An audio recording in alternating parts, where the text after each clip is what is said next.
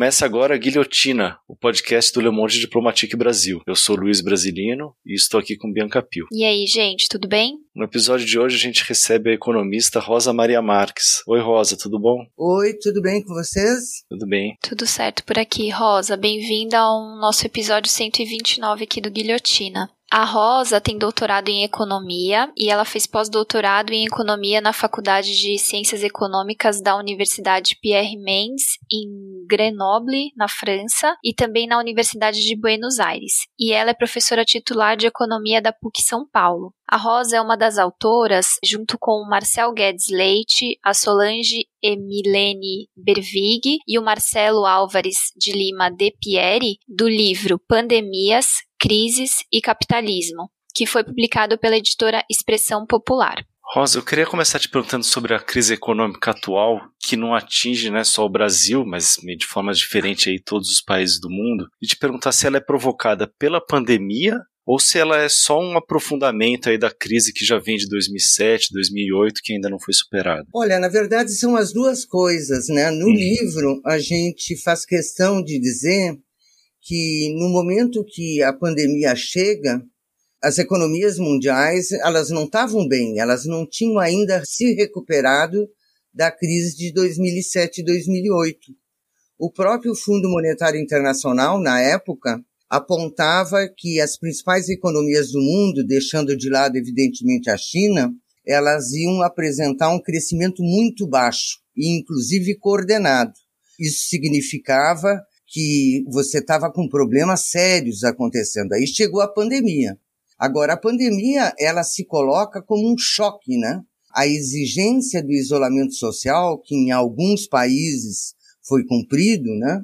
Levam a uma queda do ritmo das atividades surpreendentes. Vejam, aqui no Brasil, nós tivemos em 2020 uma queda do PIB de 4,1%, apesar de todas as medidas de sustentação da renda, de emprego, que aqui tiveram. E no mundo inteiro teve igual. E as economias, elas despencaram no mundo inteiro. Aí começa 2021 e algumas economias estão se recuperando. Mas é um recuperar-se que é muito estranho, né? De um lado, a gente tem que pensar que tem que recuperar a queda do que ocorreu no ano de 2020. Por outro lado, a pandemia não acabou.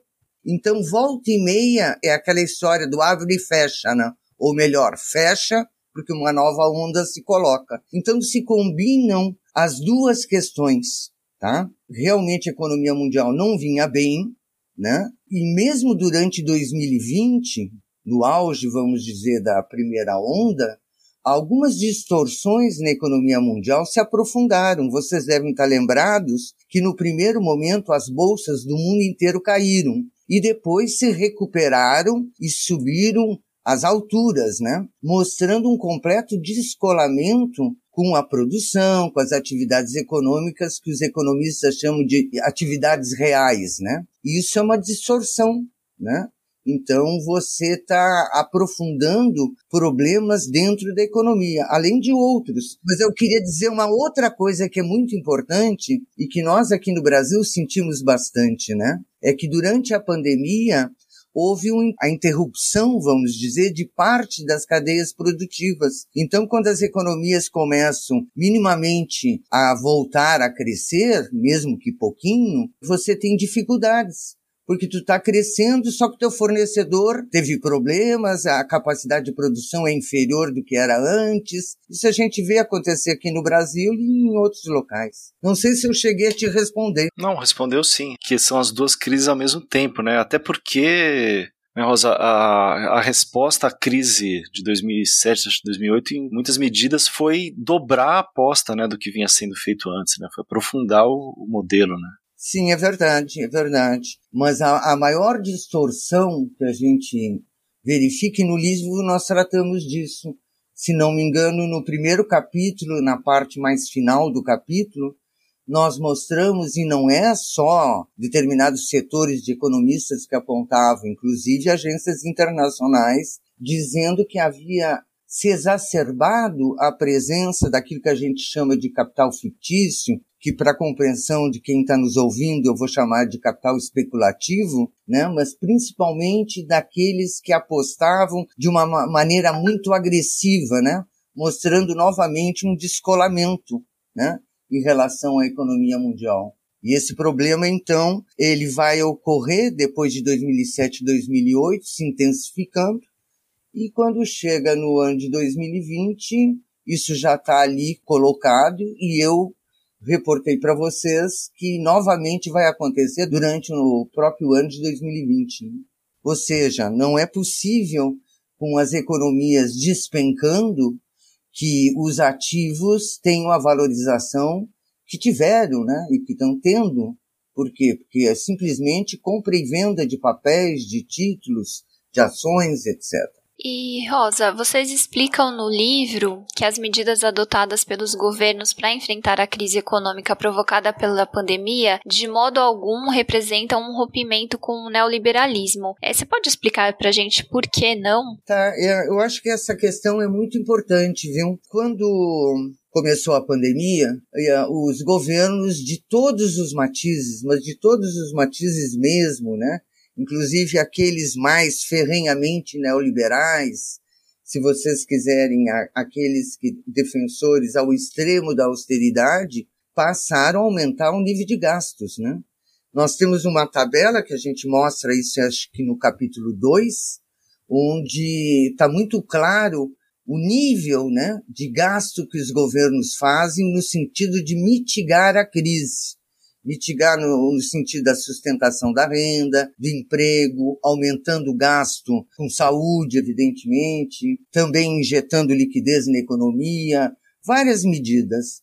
E quando isso começa a ocorrer, alguns economistas começam a se questionar se o neoliberalismo tinha terminado.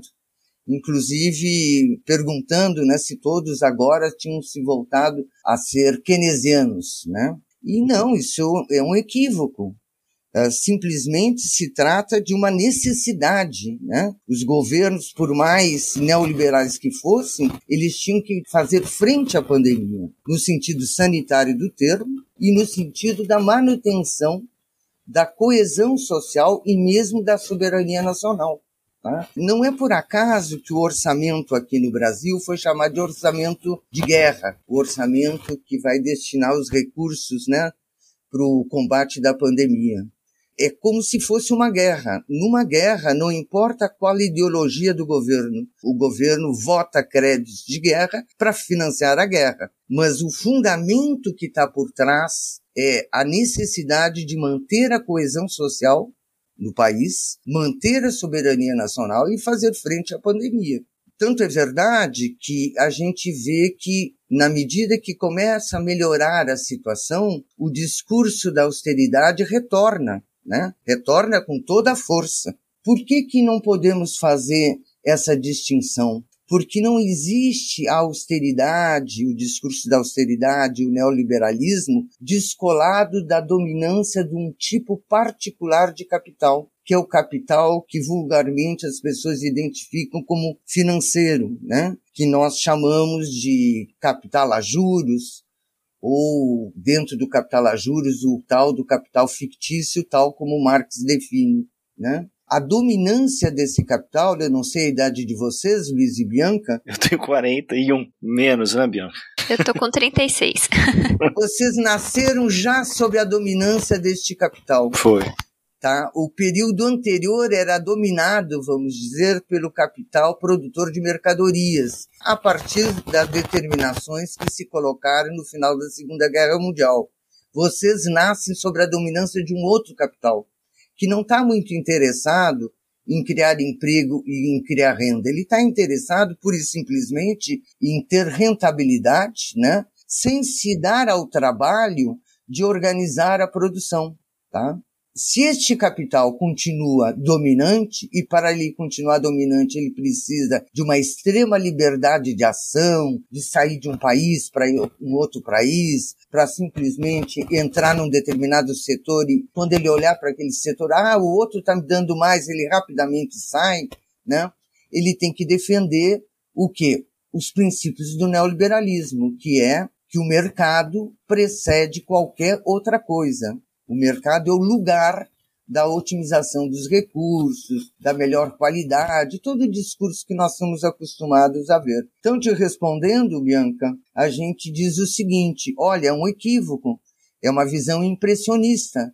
É, do ponto de vista político, há necessidade do aumento do gasto, mas na medida em que essa necessidade passar, a austeridade volta soberana sobre tudo.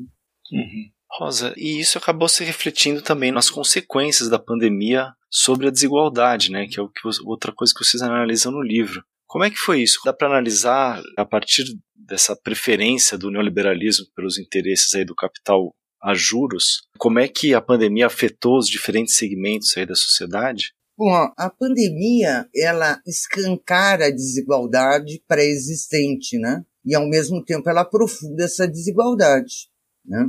Este é o capítulo, inclusive, que está mais voltado ao Brasil.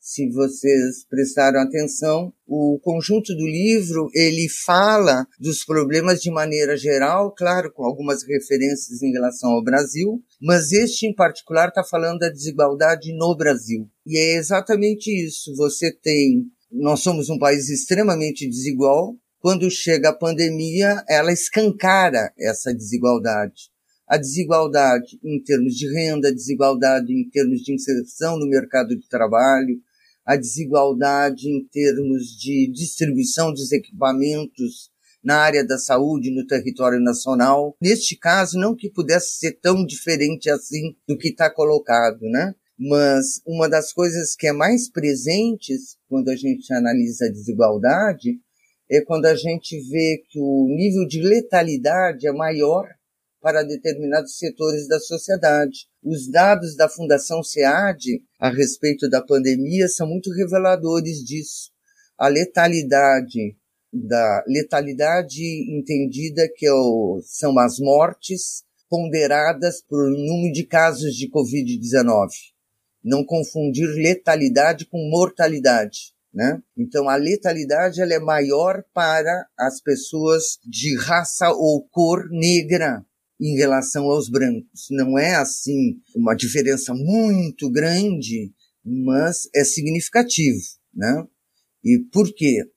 Porque a condição de saúde pode ser mais débil, porque são setores que estão na informalidade, então não necessariamente conseguem, naquele período que minimamente a gente fez isolamento social, né? Então eles não conseguem se manter em isolamento social, então, repetindo, você escancara e ao mesmo tempo aprofunda a desigualdade. Vejam, Luiz, Luiz e Bianca, nós estamos hoje, no dia 29 de julho, passando uma onda de frio enorme, né? Na região sul e sudeste do país, pegando até um pedaço do centro-oeste. E uma das coisas que estão sendo faladas na televisão, nos jornais, nas redes sociais, é a situação do pessoal de situação de rua, né? E houve uma mobilização muito grande, né, no sentido de, de tentar dar um pouco de ajuda para essa população, abrigá-la. Por quê? Porque na última onda de frio, se não me engano, morreram quase 10 pessoas aqui na, na cidade de São Paulo. Veja, por que, que eu estou falando disso? Porque durante a pandemia 2020 e 2021, agora, tu teve um crescimento de pobreza enorme, né? Você teve um crescimento em particular muito grande das pessoas abaixo da linha absoluta da pobreza. É claro que isso foi minimizado, não apareceu, inclusive se reduziu a pobreza quando teve o auxílio emergencial de 600 reais. Mas depois houve a redução do auxílio e aí já sobe a pobreza e depois houve a interrupção, como você sabe. E agora tu tem o retorno. Os dados dizem que nós vamos ficar mais ou menos em 13% da população na linha de pobreza. Isso é uma quantidade enorme da população brasileira. E se os dados não não sensibilizam as pessoas, basta você caminhar ou em caso de isolamento, né, pegar um carro, uma condução e andar pelas grandes cidades e ver a quantidade de gente, inclusive famílias inteiras, que estão morando na rua.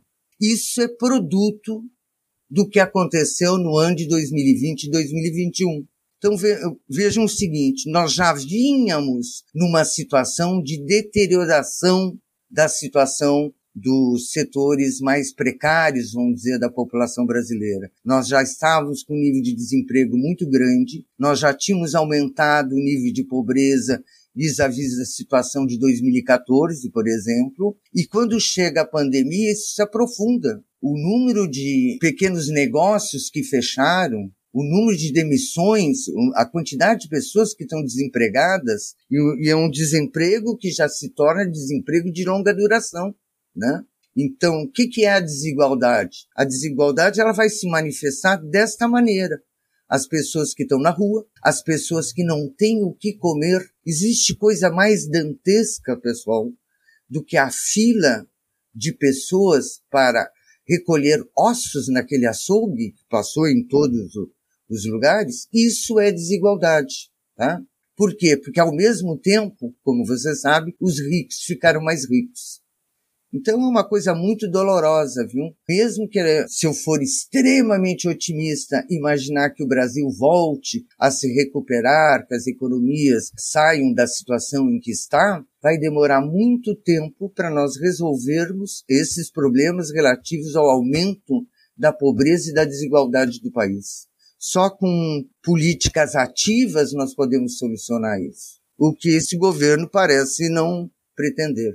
É pelo contrário, né, Rosa? Isso que eu ia te perguntar. A tendência com, mesmo com a superação da pandemia, se isso vier a acontecer mesmo em breve, essas tendências que você falou são mais de longo prazo, elas devem continuar. É, porque dependendo do, do grau de pobreza e da situação particular né, das pessoas, das famílias, é difícil você sair dessa situação. Quando você está desempregado e esse desemprego ele permanece durante um determinado tempo, você tem muita dificuldade de voltar à atividade.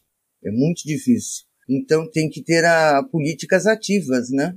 Por parte do governo, o que significa aumentar o gasto, né? dirigir o gasto para isso e não para outras coisas. Sim.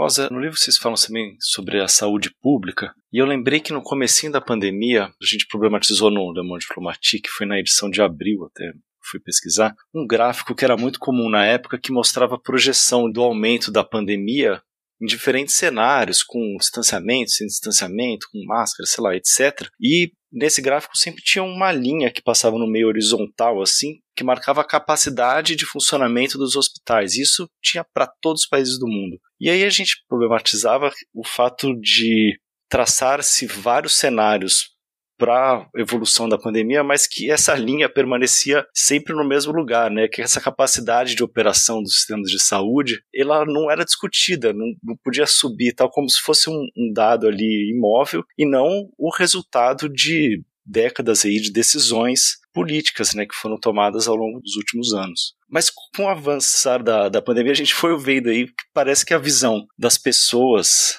em geral, assim, né, em alguma medida foi mudando em relação ao papel do Estado, em especial no campo da saúde. Como é que você acha e como é que vocês avaliam que a pandemia, vocês usam esse termo, ressignificou né, a saúde pública?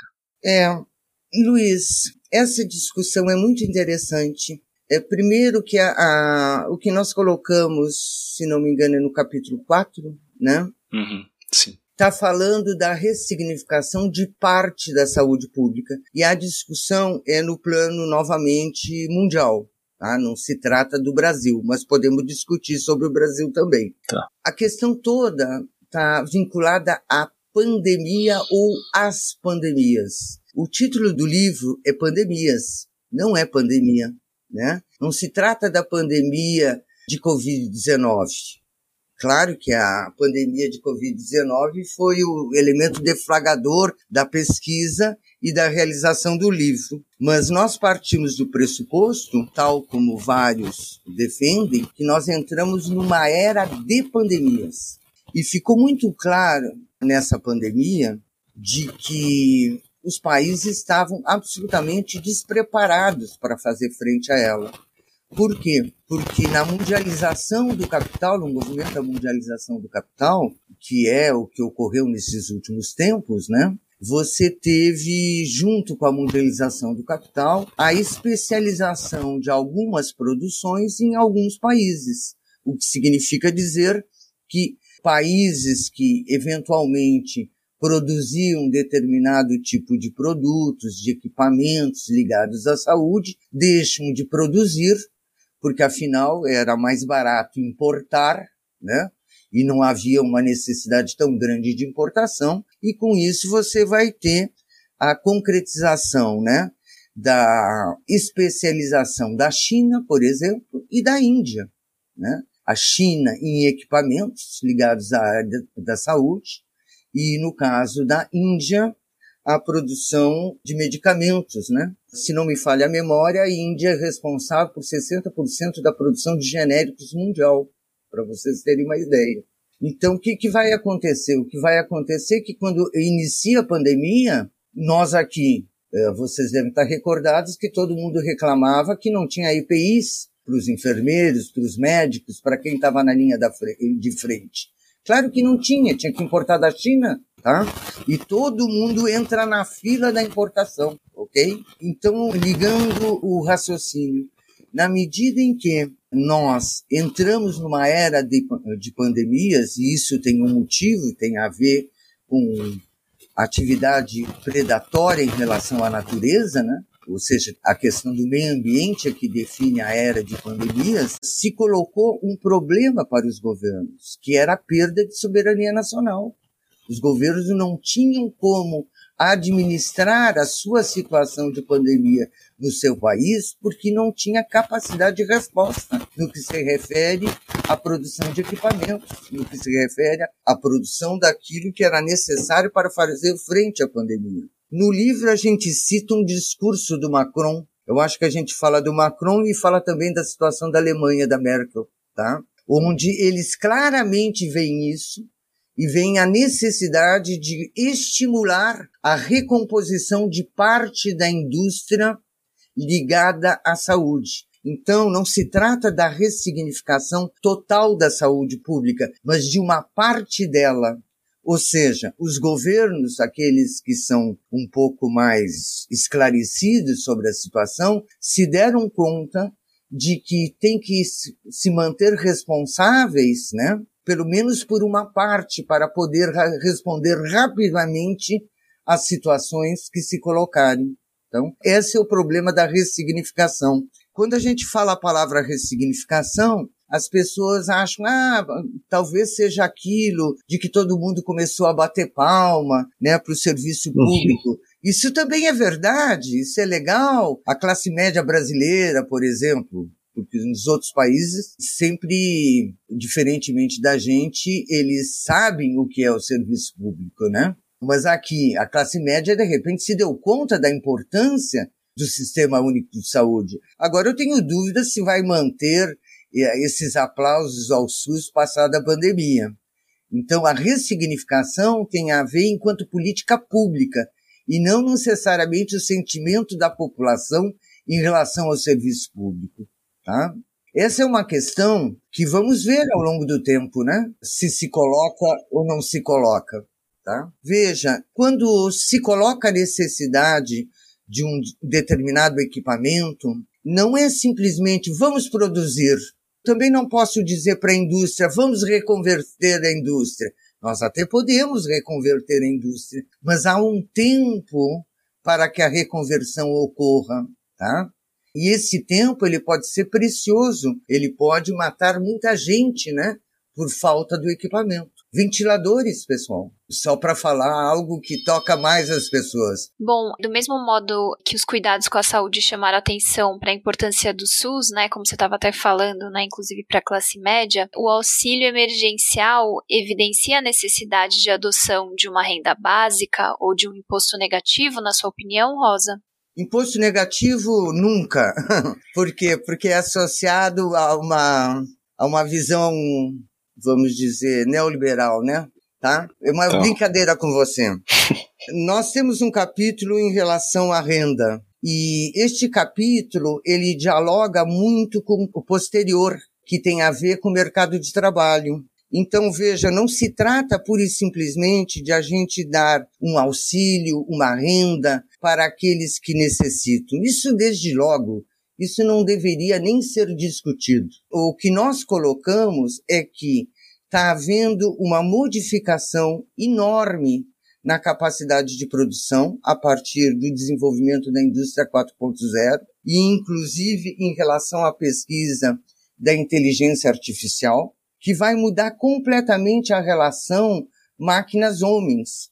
O que significa dizer que milhões de, de pessoas não vão ter lugar, não vão ter emprego. E aí, como é que se coloca? Como é que fica essa questão? Olha, o que estamos defendendo, e não estamos sozinhos nisso, é de que a gente tem que entender que essa nova relação entre máquinas e homens, que implica num aumento incrível da produtividade, não pode ser apropriado por um, por dois capitalistas. A gente tem que entender que essa produtividade ela é resultado do esforço da humanidade e, portanto, tem que ser socializado. Então, a renda que vai se colocar, e isso já está sendo discutido em alguns países, é uma renda que independe de se a pessoa está desempregada, se está empregada, se ela ganha muito pouco. Se trata de você oferecer como resultado do avanço, do desenvolvimento das forças produtivas, né, do país e mesmo mundiais, o mínimo para que todo mundo possa viver bem. Agora vamos entender o que significa esse mínimo. Não se trata de uma renda para comer, para vestir e para ter uma casa. Se trata de uma renda para que a pessoa tenha inclusive acesso a lazer e a cultura. Então é algo muito maior do que pura e simplesmente nós pensarmos numa Bolsa Família, nós pensarmos numa renda mínima, é uma renda maior do que isso, uma renda definida socialmente. O que, que é necessário para alguém estar integrado à sociedade e viver relativamente bem? Mas então essa discussão é mais do que simplesmente responder à pobreza, hein, pessoal? Se trata de a gente socializar os ganhos de produtividade que vão ser brutais com o desenvolvimento da indústria 4.0 e da inteligência artificial. Agora, isso que eu estou falando é algo que já está ocorrendo, mas nós vamos ver os desdobramentos nos próximos 10 anos. Então não é algo que eu veja totalmente hoje, porque nós estamos vivendo um período de transição, né? Ainda se mantém qualificações, trabalhadores do velho tipo, mas ao mesmo tempo a gente vê a quantidade de trabalhadores uberizados, né? Não é só aqui no Brasil, é no mundo inteiro. E isso vai se intensificar muito mais. Uhum. Rosa, aí duas questões. Uma é uma, mais uma curiosidade. Essa renda que você fala seria universal para todas as pessoas. E a outra questão é fazendo aqui o advogado do diabo, porque acho que é uma discussão que sempre vem a reboque aí da questão da renda básica, né? É a questão do trabalho, né? Se as pessoas aí por que, que elas trabalhariam se elas têm a renda e tal? Como é que funcionaria isso? Tá, primeiro é o seguinte, olha, essa história de é para todo mundo, é para todo mundo. Qual é o problema de ser para todo mundo? As pessoas que tenham ética e, se não precisarem, que não demandem, que abram, abram mão do seu direito, vamos dizer assim. Agora, quando tu levanta a segunda questão, eu vou dizer o seguinte: é exatamente isso. O que eu estou dizendo é que aquilo que organiza a sociedade atual durante o capitalismo, o que, que organiza as pessoas? O que, que identifica as pessoas no capitalismo é o trabalho, certo? Inclusive a ética do trabalho, né? Aquela coisa que incutiram na nossa cabeça durante três séculos, de que mesmo eu estando doente, eu me levanto e vou trabalhar, o que é um absurdo. Né? O que eu estou dizendo é o seguinte: nós estamos vivendo um momento em que a produtividade será tal que a quantidade de trabalhadores necessários para a produção que permita uh, produzir, repetindo a palavra, as mercadorias para atender às necessidades das populações, a quantidade de trabalho vai ser muito menor do que a de hoje. O que vai colocar, portanto, a necessidade de uma redução muito grande da jornada de trabalho, mas mesmo isso será insuficiente na medida em que se aprofundar ah, esse tipo de incorporação de novos equipamentos. O que implica dizer, vou repetir, que não haverá trabalho para todos. Em não havendo trabalho para todos, o que está em questão é a centralidade do trabalho. O trabalho não será organizador da vida, a não ser que nós imaginemos que a gente pode deixar milhões de pessoas à margem da sociedade. Não. Nós vamos entender que há uma superação, de uma certa maneira, do trabalho e, portanto, nós vamos conceder renda àquele que não tiver trabalho e àquele que não quiser trabalhar. Se ele quiser passar o tempo dele pescando, ele vai pescar e vai ter direito à renda. Eu sei que é difícil de nós entendermos que isso é possível, mas é só nós entendermos que aquilo que nos constrói em torno do trabalho é uma construção na história da humanidade muito recente. É muito pouco tempo, são três séculos, né? E eu posso imaginar que um futuro pode ser diferente desse. E este futuro, ele está calcado, repetindo pela terceira vez, pelo aumento da produtividade propiciado por essas tecnologias. Na verdade, a base tecnológica não é nova, né? Ela inicia no final dos anos 80 com a base tecnológica na microeletrônica. O que você tem são ganhos, né? Porque você tem uma conexões antes impensáveis e isso dá um tremendo salto. Vocês que são muito novos, que nasceram há pouco tempo atrás, vocês não podem imaginar, vejam, quando começa a introdução de robôs na indústria automobilística, na soldagem, na pintura, isso significou uma mudança muito grande, né? Mas como é que era antes? Ou, ou melhor dito, qual era a situação? A situação é que nós tínhamos milhares de trabalhadores na indústria automobilística aqui no Brasil. Hoje nós temos um punhado de gente. O Lula, quando fazia a assembleia, ele precisava fazer uma assembleia num estádio de futebol. Hoje tu reúne numa sala. Estou exagerando um pouco, mas é mais ou menos isso. Veja, este tipo de impacto foi sem que tivesse fundamentado na indústria 4.0.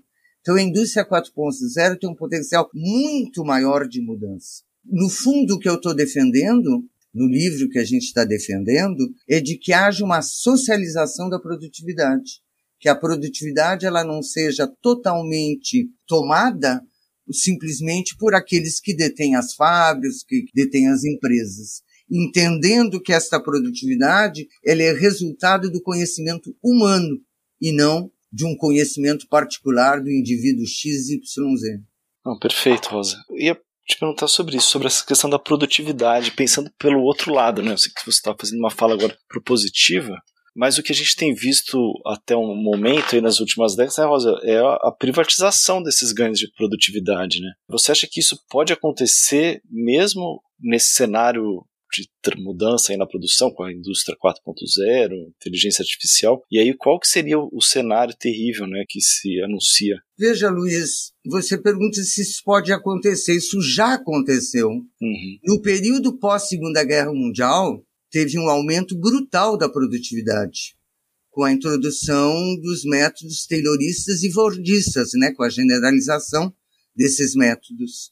Naquele período, a partir de uma determinada correlação de forças, né, nas sociedades e por uma série de fatores, fatores econômicos, políticos e sociais, houve uma partilha da produtividade o que permitiu que os salários reais aumentassem, que a proteção social se ampliasse, se desenvolvesse.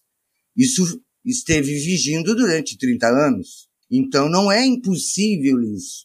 Agora, evidentemente que há que ter força. Você não impõe pela racionalidade a distribuição da produtividade. Os trabalhadores, aqueles que vivem, né, do seu trabalho, eles têm que adquirir uma capacidade de negociação e de barganha bastante grande. E claro, essa é a grande dificuldade. Eu não tenho solução para isso, né, de como se nós vamos voltar a ter essa essa capacidade ou não. Mas a discussão está começando a ser feita, né? E é a partir do reconhecimento da potencialidade disso é que nós podemos começar a organizar, a discutir para que isso seja implantado. E a gente tem que entender uma outra coisa, Luiz, que as coisas não ocorrem de forma homogênea, né? Se você olhar nos diferentes países, você tem avanços em um que outro país e tu tem, claro, retrocessos em outros. Eu sei que no plano geral a situação não é boa para os trabalhadores, mas assim mesmo você tem avanços. Por exemplo, vejam o avanço no que se refere à redução da jornada de trabalho. Se trabalha hoje com a redução da jornada de trabalho para 28 horas por semana. Tá? Eu me lembro, no final dos anos 80, quando os metalúrgicos da Alemanha estavam reivindicando as 35 horas e foram os primeiros a conseguir. Depois conseguiram generalizar para a Alemanha, depois a França colocou as 35 horas e nós continuamos com as 44 horas. Uhum. 44 horas legais, porque as efetivas são maiores, né? Então, é, é possível, sim, mas há que organizar e há que lutar muito para que isso ocorra. É, falando só um comentário sobre a jornada, agora ainda com home office, essas coisas, né, aumentando ainda mais a jornada de forma até meio descontrolada, né? A gente nem sabe direito quantas horas trabalha por dia, né? Olha, eu acho que pior do que o aumento da jornada de trabalho, porque sem dúvida, bom, em primeiro lugar, no home office ele não se aplica a todos os trabalhadores, né? Depende da categoria que nós estamos analisando, do tipo de trabalho, né? No meu caso, professora, aumentou a jornada de trabalho? Claro que aumentou. Não tenha dúvida. Mas eu vou repetir. Eu acho que pior do que o aumento da jornada de trabalho é essa não separação entre o trabalho e a tua vida privada, né? Que está tudo misturado. Mas isso era um fenômeno que a gente já apontava, né? Quando a gente via, por exemplo, com o celular, primeiro o celular, depois os aplicativos nos celulares. Por que, que eu falo do celular? Porque você podia tirar férias e o teu chefe te localizar, né? Ele ligava para você. Às vezes o celular era da própria empresa, de passagem. Então, essa mistura entre o tempo de trabalho e o tempo privado isso é muito ruim no sentido mental, né? Você nunca desliga. Não sei se eu estou me fazendo entender. Uma coisa é quando eu trabalho numa fábrica, tá? E bate o sinal, eu saio da fábrica, acabou. Eu vou fazer outras coisas. Vou para minha casa, vou cuidar dos filhos, sei lá, vou numa assembleia, etc.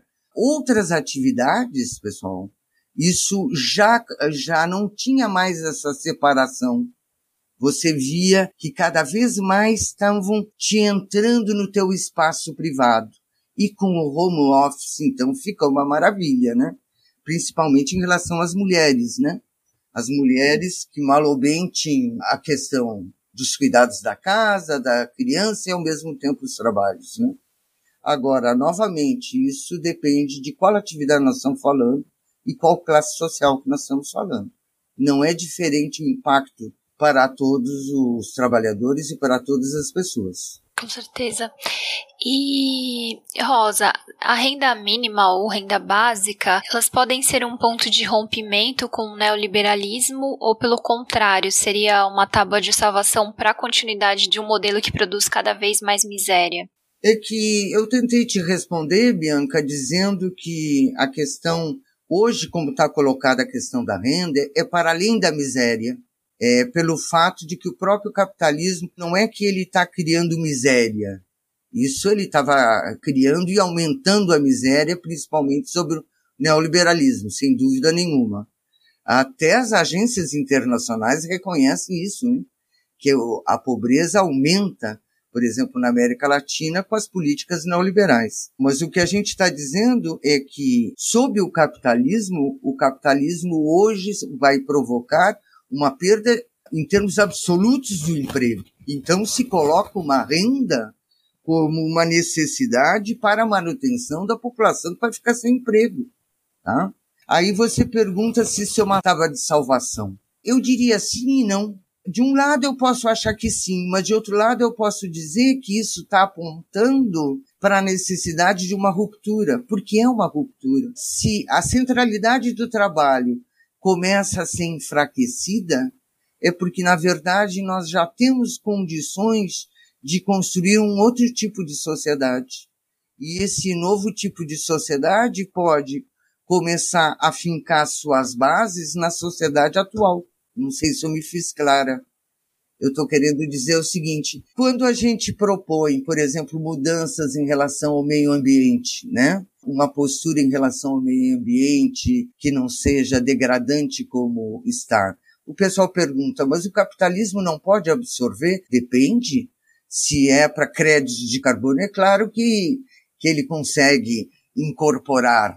Mas no limite, se nós formos produzir de uma forma não agressiva à natureza, isso significa que não pode ser contido dentro do capitalismo, porque o capitalismo ele tem como móvel uma produção cada vez maior, portanto ele tem como móvel um consumismo. E se nós pensamos em redução do consumo, voltar a valorizar as coisas pelo seu valor de uso e não pelo seu valor de troca, isso fere mortalmente o capitalismo. Então, Bianca, eu estou querendo dizer que esta renda que a gente está propondo pode ser um elemento de contradição e não de sustentação do neoliberalismo. Uhum, perfeito. Bom, e por falar em redução de consumo, a gente queria encerrar o episódio de hoje te fazendo uma pergunta relacionada é, justamente a essa crise ambiental, né? No último capítulo vocês discutem um pouco a questão, né, do, do bem viver e do ecossocialismo. Você acredita que essas podem ser saídas para essa crise ambiental que a gente vive? É a única saída possível.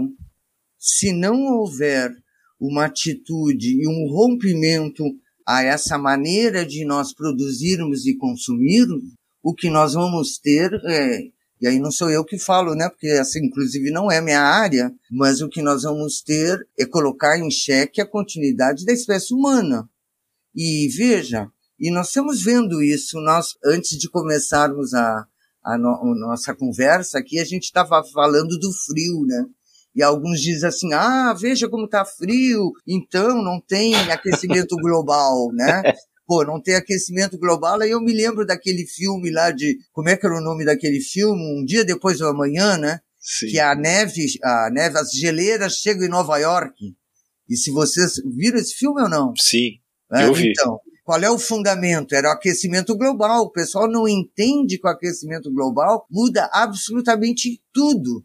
O que significa dizer você ter 50 graus de calor num, num, lugar que não se esperava e ao mesmo tempo um frio no outro lugar, né? Então, Bianca, é a única saída. É a única saída. Agora, nós não podemos esperar, né, de que os governos adotem esse tipo de saída. A gente tem que começar a fazer seja na comunidade, no teu território, no teu bairro, com os amigos, uma mudança de atitude. Veja, não sou eu que eu não vou achar que pelo fato de eu sozinha eh, mudar os meus hábitos que isso vai fazer uma uma grande diferença. Mas na medida em que a gente for mudando em determinadas regiões, né, e vai alterando a maneira de produzir e de consumir, nós estamos criando, vamos dizer, um foco de pensamento e de atitude que pode, para amanhã, ter um salto qualitativo. Então, respondendo novamente para ti, é a única alternativa que nós temos. Porque o capitalismo, ele é um modo de produção que tem no seu interior um móvel, né, que é produzir cada vez mais, mais, mais, mais. Tanto é que o indicador de desempenho, qual que é? É o crescimento do produto, do PIB. Entende o que, é isso? É crescer sempre em relação ao ano anterior. Como assim? Por que crescer? Por que nós não podemos produzir a mesma coisa? Ah, mas a população está crescendo. Ok, mas eu posso redistribuir o produto em relação à população. Então, cuidado com isso. Crescer, crescer, crescer tem por trás a preocupação de um lucro cada vez mais ampliado. Nós temos que tratar diferentemente a nossa relação com as coisas. Eu, claro que eu preciso das coisas. Por quê? Porque elas atendem necessidades para mim. Agora, eu não preciso trocar de roupa, ficar comprando uma quantidade enorme de roupa, de sapatos, etc, etc, etc. A pandemia mostrou isso, né? Que a gente pode viver com muito menos. Certo? Sim, inclusive comprar produtos assim que não estraguem, né? Na hora, tipo, cinco anos depois que você comprou, esse tipo de coisa. Aí nós temos que mudar a própria indústria. A indústria tem que produzir coisas duradouras e não produzir coisas com data de vencimento. Sim, de propósito. É um conjunto de atitudes, né? Então tem que mudar no lado da produção, mas tem que mudar no lado do consumo simultaneamente. E isso mata o modo de produção atual, pessoal. Sim, perfeito, Rosa. Muitíssimo obrigado, viu? Maravilha, Rosa. Obrigada pela sua participação no nosso programa. Olha, eu que agradeço o convite, viu? Achei muito interessante o programa. Ah, legal, foi demais. É isso, né, Luiz? Para encerrar, lembrando que quem tiver sugestões, críticas ou ideias pode escrever para a gente no guilhotina.diplomatic.org.br e acompanhar também as nossas novidades nas redes sociais, né? No Instagram a gente é arroba diplomaticbrasil. Isso aí. É isso, né, Luiz? É isso, Bianca. Maravilha. Até a próxima. Até semana que vem.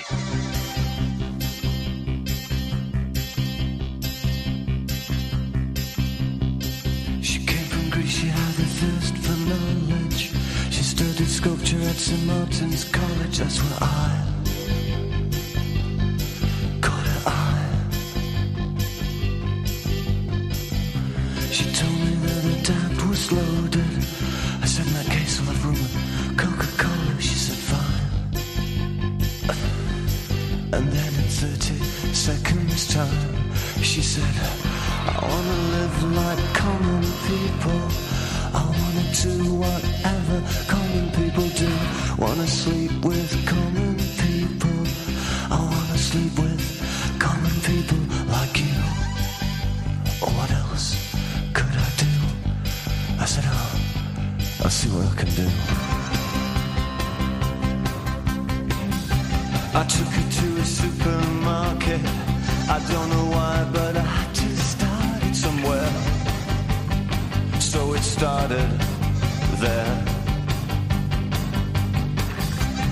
said, pretend you got no money. And she just laughed and said, Oh, you're so funny. I said, Yeah. I can't see anyone else smiling. Are you sure? You wanna live like common people. You wanna see whatever common people see. Wanna sleep with common people. You wanna sleep with common people like me. But she didn't smiled and held my hand. I went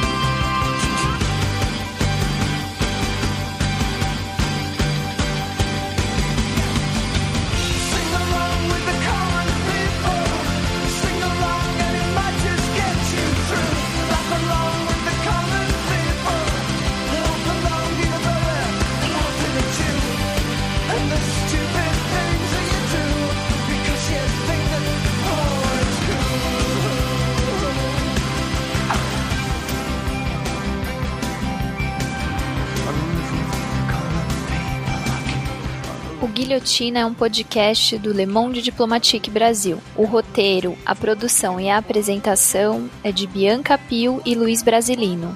Edição de Domênica Mendes. Apoio técnico Central 3.